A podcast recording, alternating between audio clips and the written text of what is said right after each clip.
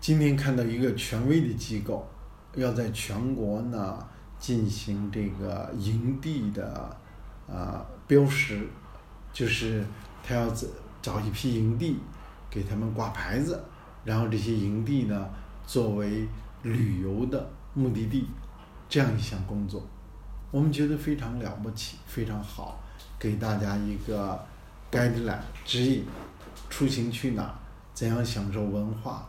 旅游、历史和自然，我们觉得非常好。但是，这使我想起最近我们一直纠结的森林康养问题了。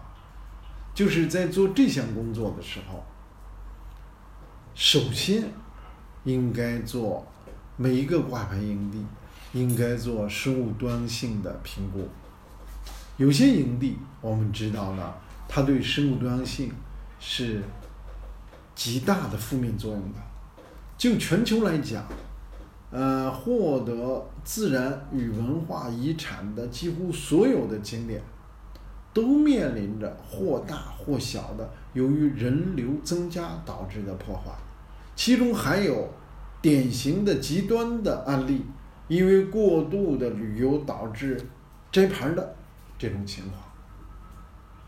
那么这一点。就是一个非常正实在的证据，就是说旅游和保护它是具有极大的呃对立的。那么有对立怎么办？我们是保护与发展共同的呃支持者，所以呢，我们认为在做这样营地监测的时候，应该首先做生物多样性调查。同时做生物多样性的长期监测。第三个呢是要有一个生物多样性的警告。每一个营地都应该有这三件工作。说生物多样性的，很多人就会觉得比较枯燥、比较专业，好像离我们比较远。实际上呢，呃，说大家更直接通俗的，就是说要对这个营地对生态环境的影响。要有一个调查，然后对这个营地对生态环境的长期的呃影响要有一个监测。另外，这个营地如果大家在享受文化旅游呃的时候，要注意些什么？涉及到生态环境的因子，这些是非常重要的一个整体，必须做完这三件工作。这个营地，我认为权威部门才能够昭示出来，挂上牌子，才能够鼓励大家去。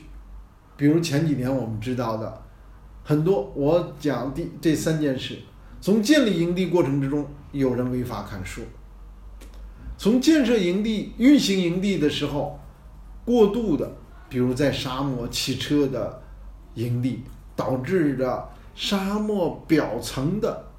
生态层破坏导致了大规模的沙尘暴，还有就是后期的，由于营地人员的不注意，几大类不注意，一类不不注意就是垃圾过多的在青藏高原过多的垃圾，还有一类不注意呢是亲近，我们之前看到这个呃开着越野车下了高速路，在广袤的大地上。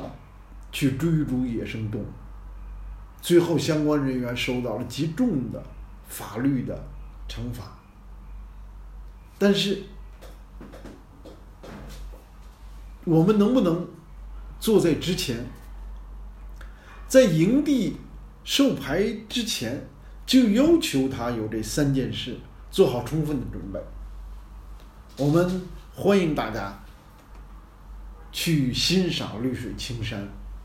我们欢迎大家去建设营地，为人民提供更丰富的幸福生活。但是呢，这三条：生物多样性评估、生物多样性监测、生物多样性告示，是一定要做的。那我们非常呃关注，希望有关的呃工作。包括像森林康养的新的命名，和已经命名的之前没有这三项工作的，希望立即开展这项三项工作。这三项工作呢，现在已经有相应的标准可以依循。没有做这方面工作的，我们认为这就是对公共环境利益存在巨大的风险。我们就准备要拿起法律赋予我们的环境公益诉讼、维护公共环境权益的武器，来去针对你们了。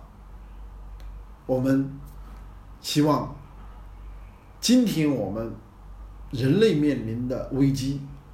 三个危机：生物多样性危机、气候危机以及公共健康危机。这一次 COVID-19 新冠疫情，自然已经给了我们上了很好的一课。我们应该学习这一课，并且通过这一课的学习，改进我们的生产生活方式。我们建设营地，我们考评营地。